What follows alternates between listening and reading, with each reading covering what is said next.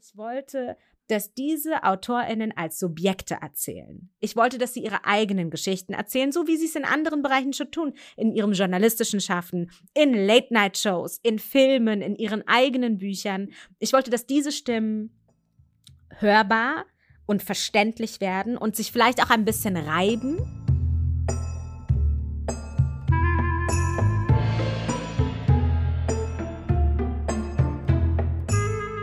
Shalom und Shalemchen zu einer neuen Ausgabe von Unterorthodox, der jüdische Podcast für Unschlüssige mit mir, Self.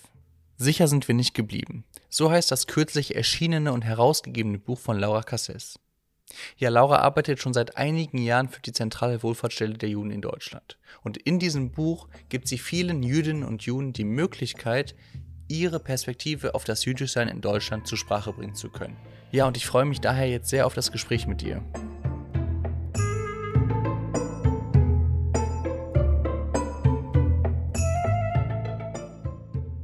Erstmal vielen Dank, Laura, dass du dir die Zeit nimmst, äh, hier auf digitalem Wege Gast unseres Podcasts zu sein. Das freut mich wirklich sehr. Ja, vielen Dank für die Einladung. In deinem Essay schreibst du, alles, was ich gelernt hatte, war, dass egal wie wir auf etwas reagieren, es übertrieben oder paranoid ist, fall nicht auf, pass dich an, sei nicht wütend, lache über den Scherz der anderen, zeige deinen Schmerz draus nicht. Er wird sie sowieso nicht wieder gut. Kannst du diese Passage einmal kurz aus deiner Sicht erläutern und ist das tatsächlich die traurige Realität, in der Jüdinnen und Juden deiner Meinung nach in Deutschland leben müssen? Also, hm, vielleicht muss ich ein bisschen was zu dem Buch sagen. Der hat ja schon einen sehr reißerischen Titel. Ja. Äh, das, ähm, das, der Essayband, der jetzt beim S. Fischer Verlag erschienen ist, von mir herausgegeben, heißt Sicher sind wir nicht geblieben. Da steckt natürlich viel mehr drin als nur eine Perspektive. Nicht nur, weil es insgesamt 13 AutorInnen sind, die Texte verfasst haben in diesem Buch, sondern weil auch in jedem, in jeder Person ganz viele Perspektiven stecken. Jüdisches Leben in Deutschland ist ein ambivalentes Leben. Es ist ein Leben, das selbstbestimmt ist, das Chutzpe hat, das Widerständigkeit innewohnt, wahnsinnig viel Resilienz auch ähm, in Bezug auf unsere Geschichte vor und nach der Shoah. Ähm, und gleichzeitig gibt es aber natürlich diese Momente, in denen sich bestimmte Dinge übereinander lagern. Das Erleben in der eigenen Familie, was bedeutet das, ähm, Enkelin von Shoah-Überlebenden zu sein auf der einen Seite und auf der anderen Seite nicht? Ähm, was macht das mit mir auch als Enkelin, auch in der dritten oder eben in der vierten Generation? Ähm, was macht das mit mir? Was macht es mit mir, in einer jüdischen Gemeinde aufzuwachsen, in einem geschützten Rahmen, der aber natürlich auch geschützt werden muss? Ähm, also er ist von innen geschützt, nicht immer, aber oft. Ähm, wir assoziieren damit Geborgenheit und trotzdem muss er von außen hermetisch abgeriegelt werden. Was bedeutet das? Und ähm, das sind nur jetzt in Bezug auf diese Textpassage, die du jetzt gerade zitiert hast, ein paar kleine Elemente, die Teil ähm, dieses Essaybandes geworden sind. Ähm, Du hast mich gefragt, spiegelt das die Realität jüdischen Lebens in Deutschland wieder? In Teilen ja, aber es gibt noch viel mehr Geschichten zu erzählen. Und das machen erfreulicherweise junge jüdische Menschen ja heute auch in unterschiedlichster Form. Ähm, auch die AutorInnen in diesem Buch sind sehr unterschiedliche Personen, haben auch sehr unterschiedliche Positionen, weil jüdisches Leben auch streitbar ist. Und ich denke, ähm, das ist so ein Aspekt, über den man auch immer sprechen kann, dass auch dieser Passage, die du jetzt zitiert hast, nicht alle zustimmen würden. Du ja vielleicht auch nicht. Ähm, du hast am Anfang deiner Antwort äh, auf den Titel schon ähm, angespielt. Sicher sind wir nicht geblieben. Sicher ist ja für Jüdinnen und Juden, gerade in Deutschland, ja schon sehr schwierig. Wo bin ich sicher? Was bedeutet für mich überhaupt Sicherheit?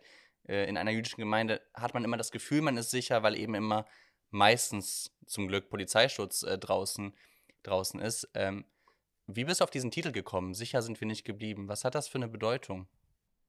Das Konzept hat erstmal vorgesehen, einen Essayband herauszugeben zu jüdischen Gegenwartspositionen. Jetzt stellt sich natürlich die Frage, was ist jüdische Gegenwart? Meine jüdische Gegenwart ist durch mein persönliches Aufwachsen geprägt und auch durch meine Arbeit. Ich arbeite seit sieben Jahren hauptamtlich in unterschiedlichen Rollen für die ZWST, für die Zentralwohlfahrtsstelle der Juden in Deutschland. Und das heißt, diese Arbeit gibt mir die Möglichkeit, auch nicht nur in meine eigene jüdische Lebensrealität hineinzuschauen, sondern vor allem in die Lebensrealitäten der Menschen, die nicht so sichtbar sind die eigentlich, über die eigentlich auch im öffentlichen Raum nicht gesprochen wird. Das heißt, für mich war das total wichtig, etwas zusammenzubringen, ähm, nämlich einerseits öffentliche Positionen, die auch öffentlich verhandelt werden und Perspektiven, die so vielleicht im Öffentlichen sprechen, vor allem wenn wir über 1700 Jahre jüdisches Leben jetzt, wenn wir dieses Fest ja jetzt hinter uns haben, an vielen, an vielen Stellen überhaupt nicht zur Sprache gekommen sind. All diese Dinge sind sehr ambivalent. Ich hatte es vorhin schon gesagt. Es ist nicht nur so, dass wir unterschiedliche Meinungen haben zu Dingen, sondern das Leben in Deutschland bringt auch für uns natürlich eine Ambivalenz mit sich. Wir leben nun mal im Land der Täter. Wir möchten mündiger Teil dieser Gesellschaft sein. Wir sind selbstbestimmt. Wir sind auch nicht nur Jüdinnen und Juden. Wir sind viel mehr als das. Jeder einzelne Mensch. Ja, wir haben unterschiedliche Berufe, wir haben unterschiedliche politische Ansichten, wir haben unterschiedliche Interessen, Leidenschaften, Präferenzen. Ähm, das heißt, das jüdische Leben in Deutschland ist schon ambivalent aufgeladen. Und auch in dieser Frage danach, ob wir hier überhaupt sein wollen oder nicht, steckt schon eigentlich eine Widersprüchlichkeit, die wir intern ständig diskutieren und nach der wir auch ständig gefragt werden. Ich wollte vor allem, dass diese Ambivalenz schon im Titel irgendwie spürbar wird. Das ist die eine Sache. Und die zweite Sache war, mir war sehr wichtig, dass die AutorInnen einen Perspektivwechsel vornehmen. Und zwar nicht über sich sprechen als die Objekte, zu denen sie sowieso in der deutschen Öffentlichkeit gemacht werden.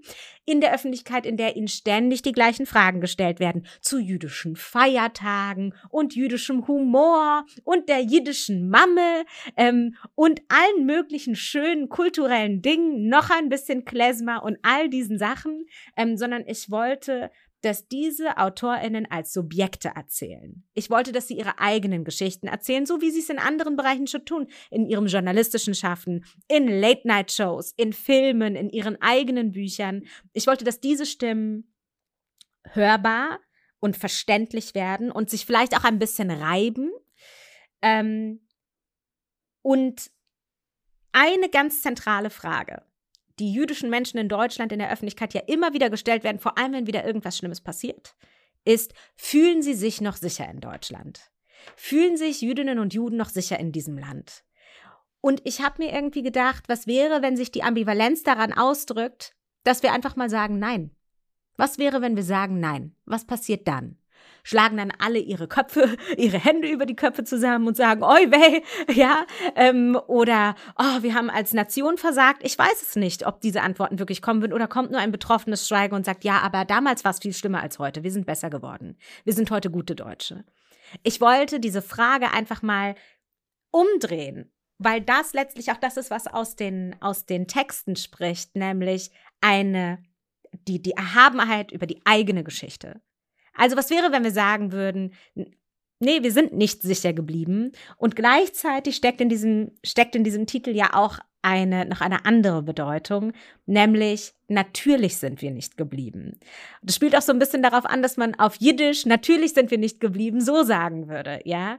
Ähm, und, ähm, und auch das ist ein Versuch, die Vielfalt jüdischer Positionen in Deutschland einzufangen, weil auch tatsächlich nicht alle geblieben sind. Der Großteil der Menschen, ähm, der Großteil jüdischer Menschen aus Deutschland. Wenn sie überlebt haben nach der Shoah, sind sie nicht geblieben. Auch jüdische Menschen, die als Displaced Persons in Deutschland gestrandet sind, sind nicht alle geblieben. Nicht alle Menschen wollen in diesem Land bleiben. Menschen machen ja nach Israel oder auch nicht. Menschen gehen aus Israel nach Deutschland und finden ihre neue Heimat in Berlin. Ähm, Menschen kommen aus den USA nach Deutschland, um dann einen rechtsextremen Anschlag in Halle zu überleben.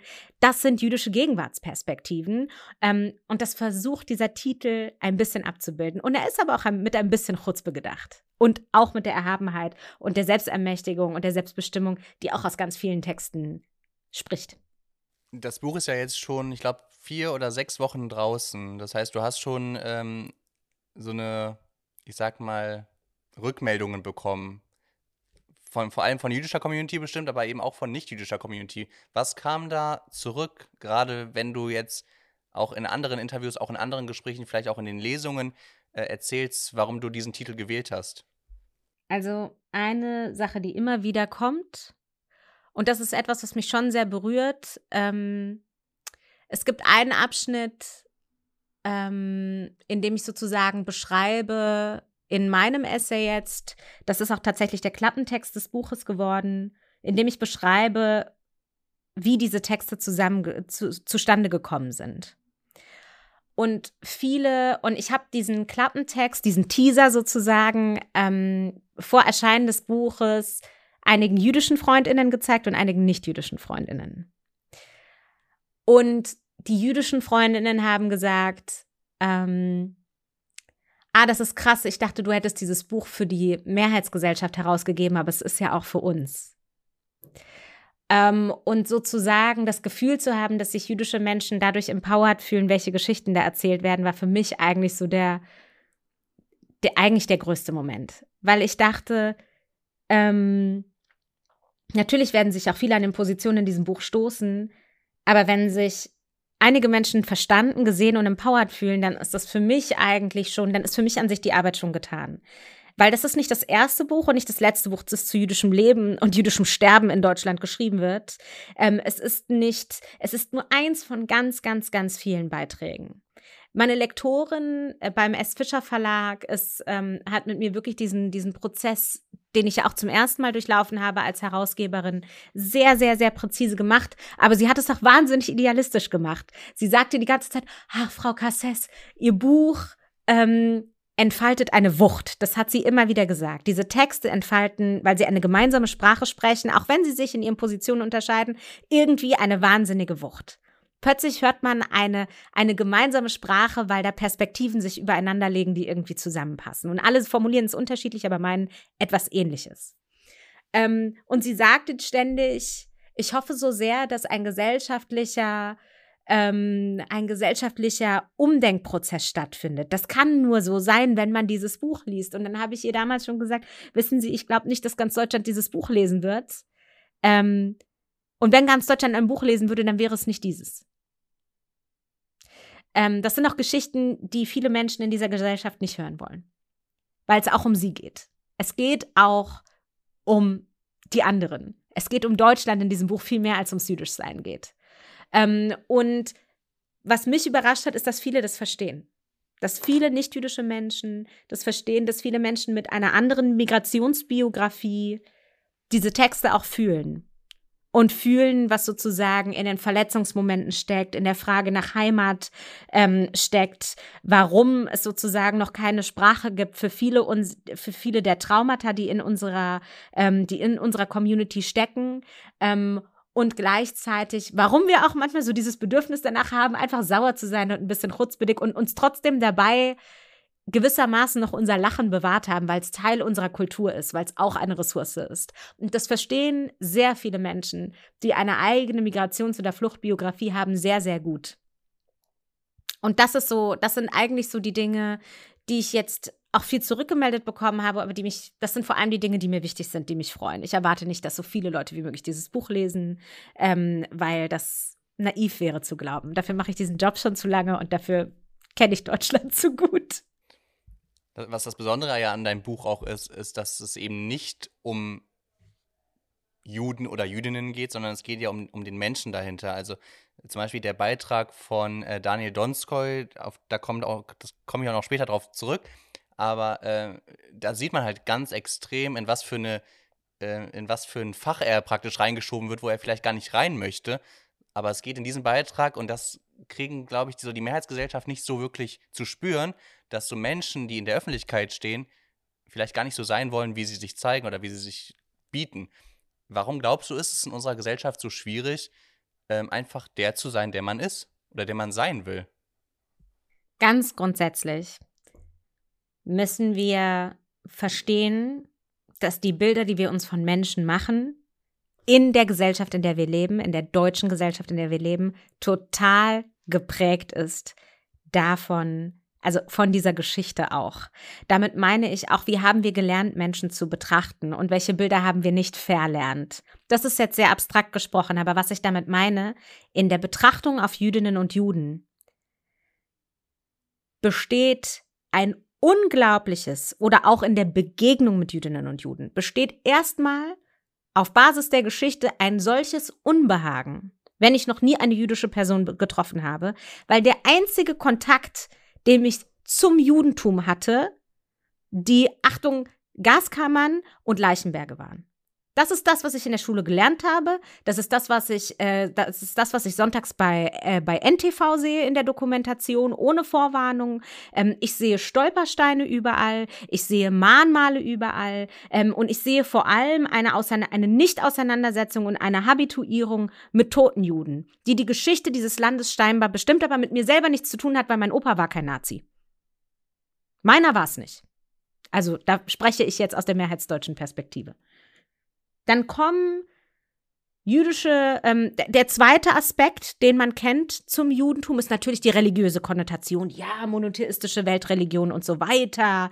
Der Vorläufer des Christentums, christlich-jüdisches Abendland, all diese Erzählungen darüber, warum das Judentum eigentlich zu Deutschland gehört, wenn es gleich doch eigentlich auch bei 1700 Jahren jüdischem Leben vor allem auch um 1700 Jahre jüdisches Sterben in Deutschland gehen sollte. Auch das ist ein sehr wichtiger Teil der Geschichte, der im Festjahr nicht hinreichend erzählt wurde, wie viel Diskriminierung, Ausgrenzung und auch Ermordung jüdische Menschen in diesem Land kontinuierlich und nicht nur während der Shoah ausgesetzt waren ähm, und wie viel sie gleichzeitig, gleichzeitig und trotzdem zur Entwicklung der Kultur dieses Landes beigetragen haben.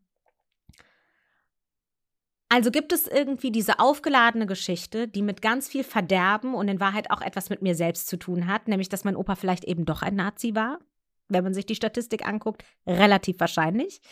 Ähm, leider sagen viele Umfragen, dass die meisten Deutschen ähm, entweder nichts über die, die Taten ihrer, ihrer Vorfahren wissen, nicht wissen wollen oder tatsächlich glauben, sie seien im Widerstand gewesen funktioniert eben nicht so ganz, aber, ähm, aber das ist eben die Erzählung, die auch in einer mehrheitsdeutschen Gesellschaft herrscht. Das ist die eine Sache. Also wir haben eine religiöse Aufladung, wir haben Leichenberge und dann kommen jüdische Menschen, gehen ins Fernsehen, trinken Wodka, reden über, reden über Jewish Dating ähm, bei Freitagnacht Jews, haben irgendwie einen coolen Style, einen merkwürdigen Musikgeschmack, interessante politische Positionen, sind auch noch queer-feministisch und all das passt überhaupt nicht zusammen zu den hermetischen und völlig und unbehaglichen Bildern, die ich zum Judentum in Deutschland habe.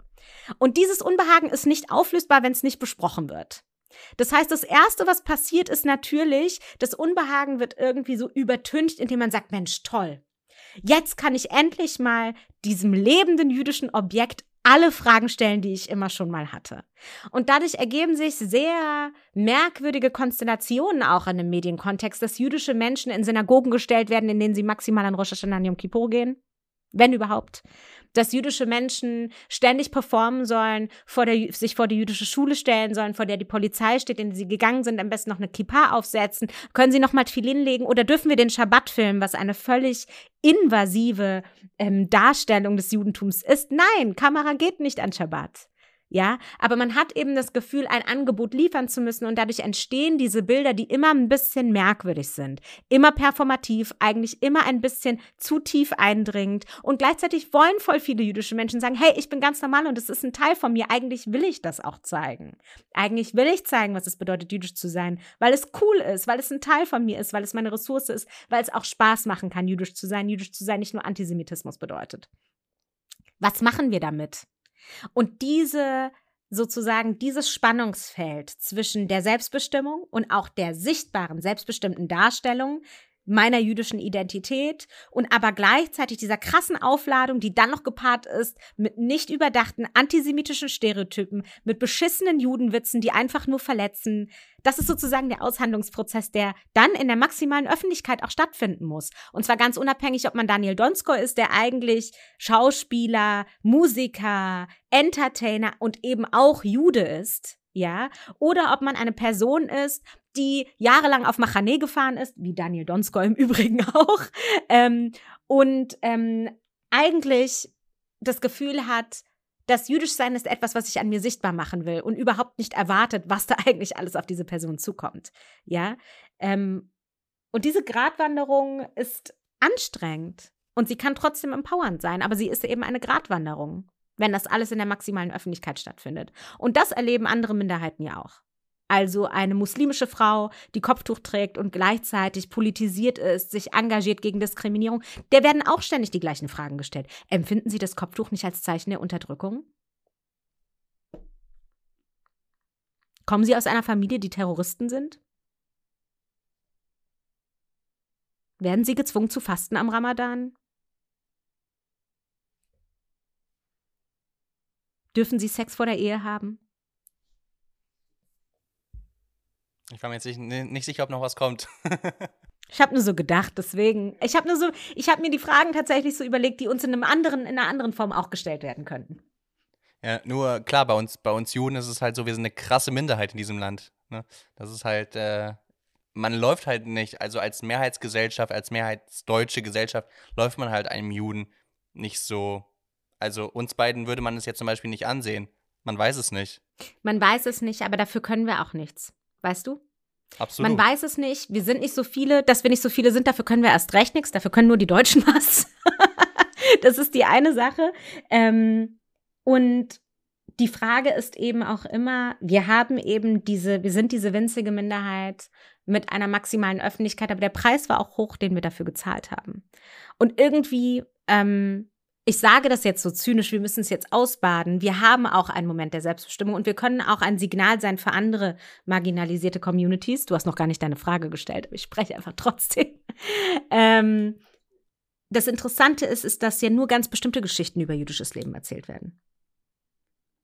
Und ganz viele eben nicht. Also beispielsweise, während man ständig irgendetwas über jüdisches Leben wissen will, also nur ganz bestimmte Dinge, sind manche Dinge, manche anderen Dinge überhaupt nicht bekannt. Dass 45 Prozent der jüdischen Menschen in Deutschland ihre Wurzeln in der Ukraine haben. Dass 70.000 jüdische Menschen unter Altersarmut leben. Das sind Geschichten, die nicht bekannt sind weil sie keine schönen Geschichten sind, weil sie keine Geschichten der erfolgreichen Integration, des, der Friedli des friedlichen Zusammenlebens, der Versöhnung, der Völkerverständigung oder des christlich-jüdischen Dialogs sind. Es sind Migrationsgeschichten, es sind biografische Brüche, es sind Geschichten von Trauma, von, Sch von Schmerz, von nicht gelungenen Lebensentwürfen von Scham, von Scheitern. Das sind Geschichten, die noch nicht mal, die so schmerzhaft sind, dass sie noch nicht mal in unseren Gemeinden erzählt werden. Wir wissen von ihnen, aber wir können nicht über sie sprechen. Und ähm, das ist natürlich sehr schön, dass wir so eine Sichtbarkeit haben, aber wir dürfen auch nicht vergessen, wofür diese Sichtbarkeit da ist, nämlich auch für eine Selbstvergewisserung, dass es noch Juden in diesem Land gibt. Und für wen ist diese Selbstvergewisserung? Für uns oder für die anderen? Jetzt, ich mach mal jetzt einen harten Bruch. Ähm, eigentlich nochmal ganz an den Anfang. Und zwar würde mich jetzt noch ein bisschen interessieren, wie dieser Prozess, den du da durchlaufen bist, zu diesem Buch. Also du stehst ja nicht morgens auf und sagst so, ich schreibe jetzt ein Buch oder ich gebe ein Buch heraus, sondern das muss ja ein Prozess gewesen sein, schätze ich mal. Kannst du ein bisschen beschreiben, wie das, äh, wie das vonstatten ging? Sehr gerne. Also tatsächlich war es so, ich arbeite ja einerseits jetzt mittlerweile seit über sieben Jahren für die ZWST. Parallel dazu publiziere ich immer wieder zu Themen, die jüdisches Leben in Deutschland betreffen. Ähm, und ich spreche dazu auch öffentlich. Also ich bin zum Beispiel eine Person, die sich dazu entschieden hat, über jüdisches Leben in Deutschland zu sprechen. Ähm, und es war so, dass der ähm, S. Fischer Verlag mit der Anfrage, einen Essayband zu jüdischer Gegenwart herauszugeben, auf mich zugekommen ist. Vor etwas mehr als einem Jahr ähm, und gefragt hat, ob ich Interesse daran hätte, ein Konzept dafür zu entwickeln und auch die Autorinnen zusammenzustellen. Und für mich war wichtig, im Zuge dieses Konzeptes, also ich habe mir relativ schnell auch auf Basis meiner bisherigen Arbeit überlegt, wie so ein Konzept aussehen könnte. Und für mich war relativ schnell klar, weil ich sowas auch davor noch nie gemacht hatte. Ich weiß nicht, wie man ein Buch herausgibt. Ich wusste es zumindest bis dahin nicht, dass wenn ich stellvertretend jetzt ein, ähm, einen Band zur jüdischen Gegenwartsposition herausgebe, dann ist eine Sache klar, dieses Buch wird niemals vollständig sein. Es gibt so viele jüdische Positionen, wie es jüdische Menschen in Deutschland gibt. Das heißt, dieses Buch wird niemals alle repräsentieren. Das ist die eine Sache. Und die andere Sache war, ich arbeite in meinen unterschiedlichen Arbeitskontexten in der ZWST, aber ich war auch lange ähm, bei, ähm, bei dem äh, Europäischen Verband jüdischer Studierenden, ähm, jüdischer Studierende im Vorstand aktiv.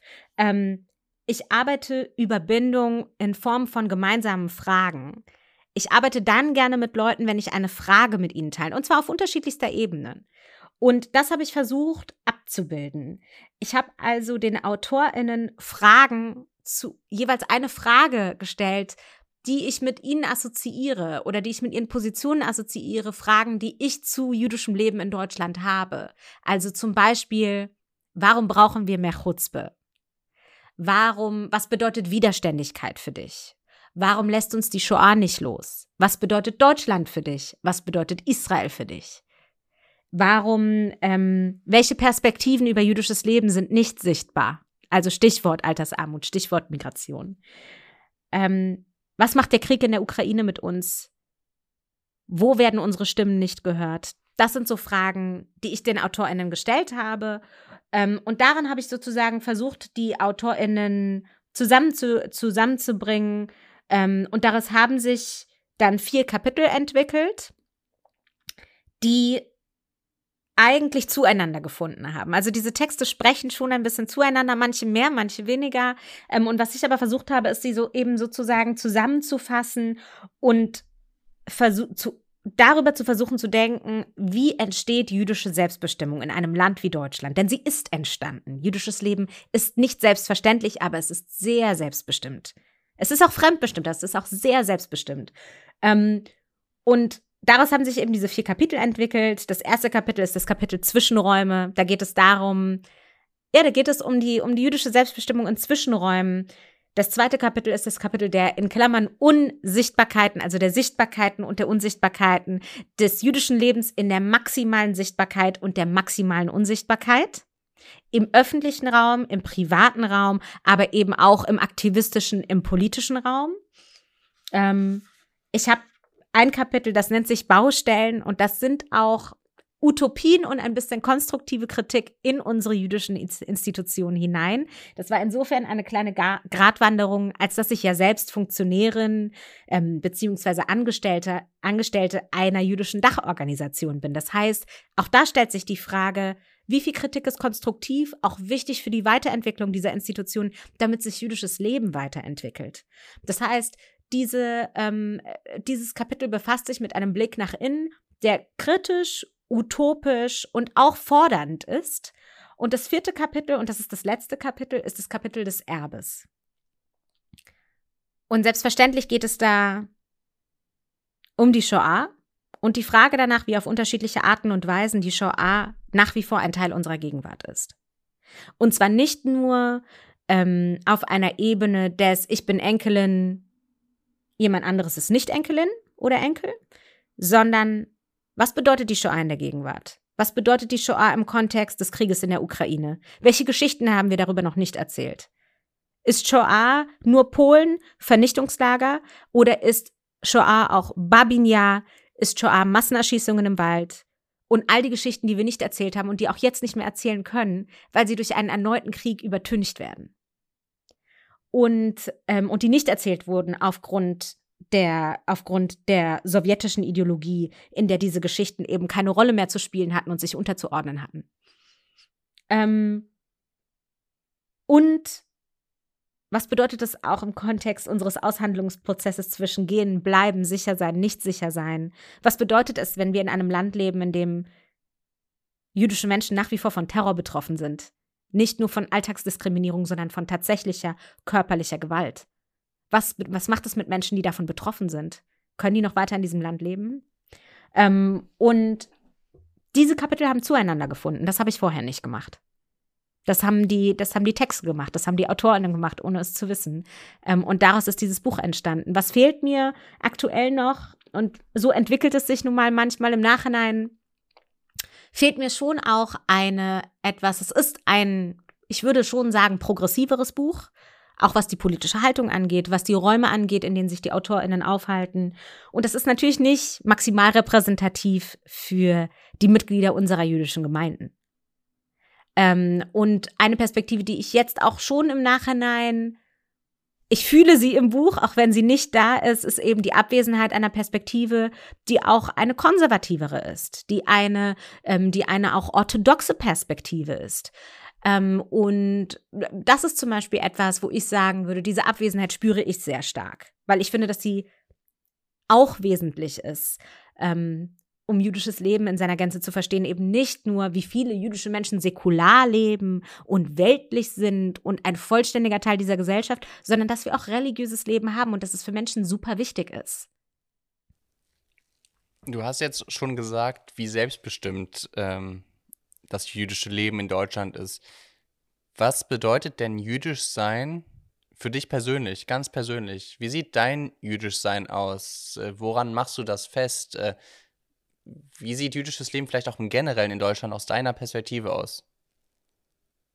Ich glaube, ich bin auf eine bestimmte Art und Weise sehr repräsentativ und auf eine andere Art und Weise überhaupt nicht repräsentativ.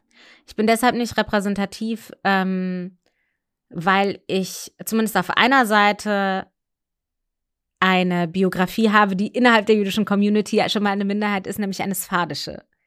Mein Vater ähm, ist türkischstämmiger Jude aus Argentinien. Meine Eltern haben sich in Israel kennengelernt. Ähm, meine Mutter ist die Tochter von Shoah-Überlebenden aus Polen. Ähm, und äh, an der Stelle bin ich schon mal nicht ganz repräsentativ, weil ich eben noch diesen anderen Teil habe, der eine ganz andere Geschichte erzählt. Ähm, das heißt, für mich bedeutet jüdisch sein, ist in meiner Familie erstmal der kleinste gemeinsame Nenner. Denn ganz viele andere Sachen sind unterschiedlich. Als ich das erste Mal an Pessach in Argentinien war, habe ich nicht verstanden, ob die Sachen auf dem Tisch koschale Pessach sind, weil ich sie literally noch nie gesehen habe. Ich dachte, jüdisches Essen ist Lokschen mit Joch, Matzeknödel. So, das dachte ich, ist jüdisches Essen. Und dann war ich in Argentinien, habe so Sachen gesehen und habe nichts mehr verstanden. Und dabei sind türkische Juden sehr konservativ. So. Was war da zum Beispiel auf dem Tisch? Da gibt es ein Gericht, das nennt sich Mina. Das ist sowas wie, ähm, das ist eigentlich so ein Matzeauflauf, also wie eine Matze-Lasagne mit Spinat und Käse. Ähm, oder Pave gibt es das auch mit Kartoffeln, also kommt drauf an, eben ob an welchem Abend Fleisch gereicht wird und so und so. Ähm, unter der Woche wird das dann manchmal mit Käse gemacht. Und man hat die Matze nicht gesehen. Das sah einfach aus wie eine Lasagne. Ja, also das beispielsweise. Dann wird natürlich auch unter Faden Reis gegessen ähm, Kidneyot werden gegessen und so weiter. Also waren alle diese Speisen auch, war es kein Problem, zum Beispiel typisch türkisches Essen, Weinblätter, ja. Ähm, und das waren so, ähm, das waren so Sachen, ich habe das einfach nicht verstanden. Die Liturgien waren andere. Gleichzeitig sind auch in, in Buenos Aires heute die jüdischen Gemeinden total, also sind sie auch mehrheitlich aschkenasisch, ja. Das heißt, auch dort sind die Turkos, wie man sie nennt, ähm, auch irgendwo eine Minderheit. Also irgendwie musste ich das erstmal verstehen, dass jüdisch sein ist der kleinste gemeinsame Nenner. Für, für meinen Vater spielt nationale Identität eine fundamental andere Rolle als für meine Mutter. Also die Position könnte gegensätzlicher dazu nicht sein. Was man zuerst ist, jüdisch ähm, oder was der Pass sagt, ähm, was man für, für eine Bindung zum Land hat, was man für eine politische Haltung hat. All das sind Dinge, die so beeinflusst dadurch sind, was es bedeutet, in einem Land, in dem man aufwächst, jüdisch zu sein. Und diese beiden Perspektiven habe ich mitbekommen. Ähm, gleichzeitig ist es auch so, dass obwohl meine Familie väterlicherseits, obwohl sie nicht von der Shoah betroffen war, Gott sei Dank, natürlich auch eine Verfolgungsgeschichte hat, weil sonst wären sie nicht von Spanien in der Türkei in Argentinien gelandet, ist ja klar. Und gut, über die argentinische Militärdiktatur müssen wir uns nicht unterhalten, die Nazi-Sympathisanten. Aber ähm, die, ähm, also auch Antisemitismus war in Argentinien spürbar. 1992, 1994 gab es schreckliche Terroranschläge in Buenos Aires. Das heißt, auch in Buenos Aires kann man nicht vor Terror fliehen. Ja, also wir sprechen heute über den Iran. Ähm, diese, diese Terrorakte sind bis heute nicht aufgeklärt. Das spielt eine riesige Rolle in der argentinischen Community. Ähm, und ähm, sie sind eigentlich in dem öffentlichen Raum kaum besprochen. Sie sind eine Sache der jüdischen Community. Ähm, und es ist skandalös. Aber ähm, gleichzeitig gibt es ein total normalisiertes Selbstverständnis davon, jüdisch zu sein in Buenos Aires. Also, das ist ähm, viel selbstverständlicher, es ist viel normaler. Argentin, man ist stolz, Argentinier zu sein. Ähm, das heißt, dieser kleinste gemeinsame Nenner war erstmal ein Verständnis dafür, es gibt ganz viele Arten und Weisen, jüdisch zu sein. Meine Eltern waren eher säkular, denen waren aber sind Traditionen sehr wichtig. Gleichzeitig bin ich in einer ein, in zwei Einheitsgemeinden aufgewachsen in München und in Frankfurt, die natürlich orthodox geprägt sind oder zumindest orthopraktisch ihre ähm, ihre Institutionen führen. Ich bin durch die jüdische Schule gegangen, durch den jüdischen Kindergarten. Ich war auf Machane. Ähm, ich habe all diese Sachen mitgenommen und diese Räume haben mir schon auch ein ganz bestimmtes Bild davon vermittelt, was es auch sein kann, jüdisch zu sein, nämlich dass es eben nicht nur Diskriminierung bedeutet. Genauso wie du habe ich von Anfang an, seitdem ich mich erinnern kann, genau verstanden, warum da Sicherheit und Polizei vor der Tür steht. Ich wusste immer genau, dass das ist, weil wir jüdisch sind. Ich wusste das immer. Das ist nicht, andere Kinder gehen nicht in den Kindergarten und haben Polizei vor der Tür. Wir wussten das. Wir wussten, dass das ist, weil wir jüdisch sind. Und gleichzeitig hat uns das doch nicht zu ängstlicheren Menschen gemacht. Das hat uns einfach beigebracht, was Gefahr und Sicherheit bedeutet. Ich habe manchmal das Gefühl, ich habe einfach einen realistischeren Blick auf die Welt. So, ich habe keine Angst. Ich weiß einfach, dass bestimmte Dinge gefährlich sind für manche Menschen in manchen Kontexten. Und ähm, das heißt, für mich war jüdisch sein immer ganz, ganz viel. Für mich ist jüdisch sein immer auch eine Ressource. Für mich ist jüdisch sein auch ein Politikum.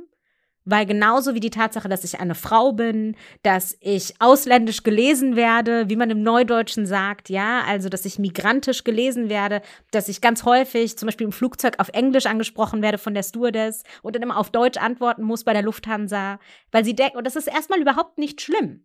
Ja, aber die Überraschung darüber sozusagen, ah, sie sprechen ja Deutsch, ist ja nicht nur eine jüdische Erfahrung, sondern, sondern sie ist eine Erfahrung, die Menschen in Deutschland machen, von denen ausgegangen wird, dass sie hier nicht geboren sind, dass ihre Herkunft nicht aus Deutschland ist. Das heißt, all diese Dinge machen mich gewissermaßen zu einem politischen Wesen ähm, in dieser Gesellschaft und geben mir einen Zugang. Das Jüdischsein bedeutet für mich auch im Do in Deutschland etwas Bestimmtes. Wäre ich in Argentinien aufgewachsen, würde es vielleicht was anderes bedeuten. Ähm, ich dachte immer, ich würde niemals für eine jüdische Institution arbeiten. Ähm, und bin, war lange ehrenamtlich engagiert, war Madricha, Rocha und so weiter. Ähm, und dachte aber dann nach dem Psychologiestudium, ich kann es ja mal ausprobieren. Und was ich aber festgestellt habe, ist, ähm, die Arbeit in einer jüdischen Institution, so anstrengend sie auch häufig ist, wie andere Jobs auch, ist eine sinnstiftende Arbeit.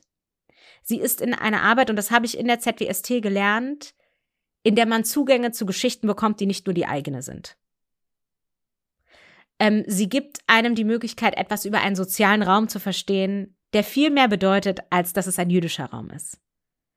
Ähm, und sie haben mir beigebracht, Dinge über die Gesellschaft zu verstehen, die nicht nur was mit jüdischem Leben zu tun haben. Aber vor allem haben sie mir auch eine Demut darüber gegeben, wie resilient, wie stark und wie auf Englisch würde man sagen, against all odds, wider jeder Widrigkeiten, was das eigentlich für eine Geschichte ist, die wir da noch erzählen müssen über jüdisches Leben in Deutschland. Das so in anderen Ländern abgetan wurde als diejenigen, die es nicht geschafft haben, rauszukommen, die keine Kraft mehr hatten, die gescheitert sind, die sich schämen sollten, ähm, die es nicht mehr hätte geben sollen, was wir da für Geschichten erzählen. Ähm, das bedeutet für mich jüdisch sein. Sich darüber bewusst zu sein, wer man ist. Jüdisch sein bedeutet für mich, dass ein Identitätsaspekt beides sein kann. Es kann eine riesige Ressource sein, es kann schwer sein, ähm, aber es ist vor allem etwas, was ein Teil von mir ist. Abschließend die Frage, ähm, wie sieht dein Blick in die Zukunft aus für jüdisches Leben in Deutschland? Wie ist der Ausblick? Was glaubst du? ich war gestern ähm, auf einer Lesung, da hat Michel Friedmann sein neues Buch Fremd vorgestellt. Das ist ein sehr persönliches Buch. Und da ist er am Ende auch gefragt worden, ähm, haben Sie Hoffnung? Was haben Sie für, was haben Sie für Hoffnung? Und dann sagte er, als Philosoph lehne ich das Wort Hoffnung ab. Ähm, das hat mir sehr gut gefallen. Ich glaube, was er eigentlich meinte, als Juden lehne ich das Wort Hoffnung ab. also zumindest könnte man es auch sagen. Ich hatte es ja eben gesagt, ich glaube, jüdisches Aufwachsen in Deutschland bedeutet ein Aufwachsen frei von Naivität. Ähm, das heißt, ähm, Hoffnung ist für mich auch immer naiv konnotiert. Gleichzeitig ist es auch ein Teil unseres Selbstverständnisses. Ansonsten könnten wir nicht weitermachen. Ähm und weil wir auch gelernt haben, dass sich Dinge verändern können. Also Hoffnung gibt mir, dass es jüdisches Leben nach der Shoah in Deutschland geben kann. Mir gibt Hoffnung einen Blick in die Vergangenheit. Das klingt jetzt merkwürdig, aber ähm, meine institutionelle Arbeit hat mich so viel über die Spuren gelehrt, die uns quasi gelegt wurden, damit wir jetzt das tun können, was wir tun können. Ähm, Hoffnung macht mir, dass jüdische Menschen heute ihre Geschichten wirklich selbst erzählen. Ähm, dass sie sie auf eine ungemütliche Art und Weise erzählen, dass sie sie auf eine schöne Art und Weise erzählen, dass sie sie auf eine Art und Weise erzählen, indem sie sich trauen, miteinander zu streiten und Dinge miteinander auszuhandeln. Dass jüdisches Leben nicht nur eine Sache ist. Hoffnung macht mir, dass ich glaube, dass es auch einen generationellen Wandel gibt, nachdem ich jetzt hier in diesem Podcast so viel über die deutsche Mehrheitsgesellschaft geschimpft habe. Ähm, ich habe bei weitem nicht nur ein jüdisches Umfeld. Und ich habe das Gefühl, dass es durchaus Prozesse gibt, die sich anstoßen in, in unterschiedlichsten gesellschaftlichen Milieus, in der sozusagen die Art und Weise, wie wir Geschichte und Gegenwart verhandeln, wie wir Rassismus verhandeln, Antisemitismus verhandeln, Sexismus verhandeln, ähm, dass eine Infragestellung dieses Status quo stattfindet. Und natürlich hat es auch damit zu tun, dass wir jetzt nicht mehr im heilen Deutschland leben, in dem wir, in das wir geboren wurden. Es gibt in diesem Land immer noch Terror. Es gibt in diesem Land Rassismus, es gibt in diesem Land Antisemitismus. Dieses Land ist plötzlich von ähm, einer, einer, einer Energiekrise betroffen, einer Gesundheitskrise betroffen, einer Pandemie betroffen, einer Flutkatastrophe betroffen. Ähm, wir haben es mit Inflation zu tun, das hätte man sich nicht vorstellen können. Ja, äh, Menschen sind plötzlich existenz- und armutsgefährdet. Wir müssen den Status quo auf so vielen Ebenen überprüfen wir müssen es auch in Bezug auf uns selbst und auf unsere Gesellschaft tun. Wir müssen es vor allem auch tun, wenn die AfD in Landtage in zwei, im zweistelligen Bereich gewählt wird. Wir müssen es alle tun. Nicht nur wir, jüdischen, wir, äh, wir jüdische Communities oder wir migrantische Communities. Dieser Status quo muss angezweifelt werden und das wird er auch an ganz vielen Stellen. Und das gibt mir schon Hoffnung, weil ich glaube, das macht auch das Unbehagen besprechbar, von dem ich vorhin gesprochen habe. Das zwingt Menschen dazu, ihre eigenen festgefahrenen Gedanken nochmal zu überdenken und sich zu fragen, wie bin ich eigentlich Teil dieses Mechanismus geworden, in dem das möglich wird. Und das sehe ich schon an vielen Stellen.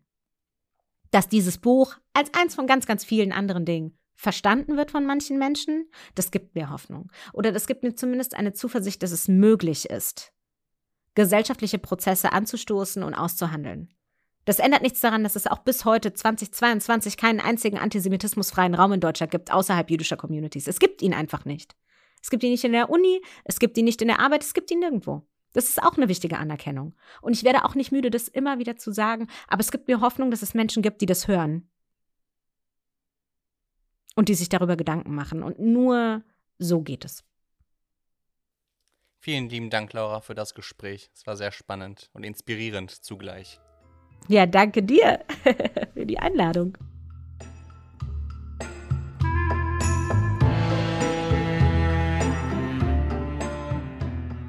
Ja, und ein wichtiger Bestandteil dieses Podcasts ist natürlich auch wieder unsere Rubrik. Und deswegen freue ich mich jetzt auf einen weiteren Beitrag von Rabbiner David Kraus in seiner Rubrik.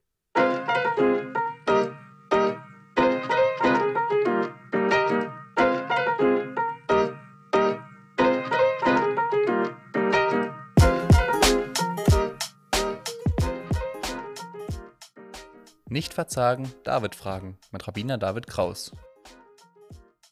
Jüdisches Leben in Deutschland.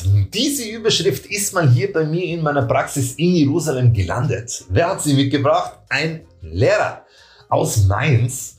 Und er hat sie nicht alleine mitgebracht, sondern mit seiner ganzen Klasse. Die ganze elfte Klasse, die hat er mitgebracht. Es war ein wundervoller Tag, sehr inspirierend, sehr schön. Wir haben über viele Sachen herzlich gelacht und gesprochen und diskutiert. Und dann wollte der Lehrer von seinen Schülern natürlich wissen, hey, jetzt habt ihr Israel erlebt. Live seid ihr spazieren gegangen, Sonne getankt, Erleuchtung getankt und hier auch noch Rabbiner David Kraus live kennengelernt, wie er leibt und lebt. Ja, jetzt machen wir mal den Bogen wieder zurück nach Hause, Deutschland und jüdisches Leben in Deutschland. Gibt es da neue Erkenntnisse, nachdem wir jetzt Israel getankt haben? Und dann gab es natürlich sehr, sehr viele Inputs von diesen ganz cleveren Schülern und Schülerinnen, die da mich besucht haben. Auf der einen Seite natürlich ging es, mein Aussehen war natürlich äh, der Hingucker überhaupt, äh, weil ich bin ja ein traditioneller äh, Chassid, was bedeutet, man sieht bei mir die Schläfenlocken und den langen Bart und dann meine Kleidung und dann kam natürlich sofort ins Gespräch, wenn du jetzt auf der deutschen, auf deutschen Straßen unterwegs bist, dann Ihr, ihr, erinnert euch an die Empfehlung, ja, die Juden sollten mal lieber nicht mit der Kippe auf der Straße rumlaufen, sondern das vielleicht verstecken oder in die Hosentasche rein, Basecap rauf. Ja, Basecap rauf, das wird bei mir nicht wirklich helfen, weil das jüdisch sein ist klar zu erkennen. Und dann haben wir natürlich auch über den Fakt gesprochen, dass ich dann natürlich auf der Straße viel Negativität erlebe in Sachen, hm, hey, Idbachel Jehud, auf Arabisch lachtet die Juden oder Jude und Blicke und Tuscheleien und unangenehme Dinge. Das ist ein echtes Problem. Wie kann man das bewältigen? Ja, da fehlt mir jetzt natürlich die Zeit. Das ist ein Riesenthema. Vielleicht ein anderes Mal spreche ich drüber, aber heute will ich über was ganz anderes sprechen. Ich habe es jetzt nur mal angeschnitten, weil das Thema halt wirklich immer wirklich ganz sehr brisant ist. Es geht um Sicherheit und deswegen muss man immer irgendwie drüber reden damit wir das ja nicht vergessen, damit jeder einfach sein Herz zeigt und menschlich ist mit einer Umarmung, mit einem Miteinander. Das ist das A und O. It's up to us. Wir können diese Veränderung schaffen. Deswegen habe ich das mal so kurz erwähnt. Aber über was ich reden will, ist eigentlich ein anderen Input, den ein Schüler da gegeben hat. Ganz lässig hat er gesagt, ja, jüdisches Leben in Deutschland, da fällt mir spontan ein, alles koscher? Naja, nicht wirklich. Und das hat mir gefallen. Und wieso hat mir das gefallen? Denn wenn ich jetzt nach Deutschland fliege, ich bin ja ein Jude, der sein Judentum lebt. Also ich halte mich an meine Religionsgesetze. Und einer dieser Hauptbestandteile in meinen Religionsgesetzen ist natürlich koschere Küche. Liebe geht ja bekanntlich durch den Magen. Das wusste man schon im Himmel und deswegen hat man auch eine koschere Küche platziert, damit hier auch die Liebe in den Himmel gewährleistet werden kann. Und jetzt gehe ich spazieren mit meiner lieben Frau, mit meinen lieben Kindern, mit meinen Freunden oder mit dir. Du hörst mich jetzt über den Podcast und sagst, hey, mit diesem Rabbi will ich gerne mal einen Kaffee trinken gehen und natürlich auch mit dem lieben Sev. Wo treffen wir uns? In Düsseldorf. Da gibt's natürlich eine wundervolle jüdische Gemeinde. Da kann man schön essen und trinken. Koscher. Eine Gemeinde, die wirklich die Türen aufmacht und einladet zum Mitmachen, zum Miterleben, zum Mitfeiern, einfach zum Mitbegeistern, zum Mitbegeistert sein. Das jüdische Licht so richtig auf sich oh, strahlen lassen. Das ist sehr angenehm. Aber wir wollen ja auch in Düsseldorf spazieren gehen. Ein kleiner Spaziergang am Rhein und so weiter und so fort. Und dann wollen wir was essen gehen. Beim koscheren Italiener oder beim koscheren Barbecue oder beim koscheren weiß ich nicht was oder einfach nur hier in den koscheren Supermarkt was kurz zum Naschen mitnehmen und dann, hey, das ist eher Fehlanzeige auf deutschen Straßen. Wo ist die koschere Gastronomie in deutschen Straßen platziert? Eben so gut wie überhaupt gar nicht. Und das geht halt eben gar nicht. Das müssen wir unbedingt ändern. Wie? Indem wir das zu einer Diskussion machen, damit wir alle mal drüber reden. Weil das macht das jüdische Leben für einen Juden, der sein Judentum lebt, eigentlich unmöglich. Ich kann ja nicht immer irgendwie irgendwo irgendwas suchen oder mich ständig nur von Chiquita-Bananen ernähren, sondern hey, ich will eine koschere Küche. Ich will eine koschere Restaurant. Ein Supermarkt, koscher und so weiter und so fort, damit wir alle mal gemütlich essen gehen können. Das ist ein ganz, ganz wichtiger Punkt, der das jüdische Leben in Deutschland wirklich in einem ganz neuen Licht etablieren kann. Deswegen auch ein Ruf in Richtung Politik. Liebe Politiker, engagiert euch doch auch mal in diese Richtung. Macht mal da Brainstorming. Vielleicht kann man das irgendwie subventionieren. Ganz spannend hier Angebote rausknallen für unsere tollen Gastronomen. Jüdisch oder nicht jüdisch. Das ist ganz egal, sondern was jetzt wichtig ist, ist halt eben nur, hey, hier gibt's Macher, in der Gastronomie, ja, dann mach doch bitte was Koscheres, setz doch das um.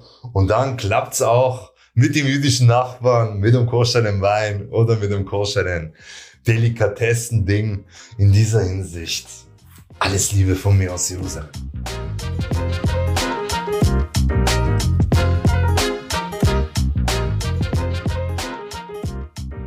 Ja, vielen Dank, äh, lieber Rabbiner David Kraus, für ähm, deinen spannenden Input.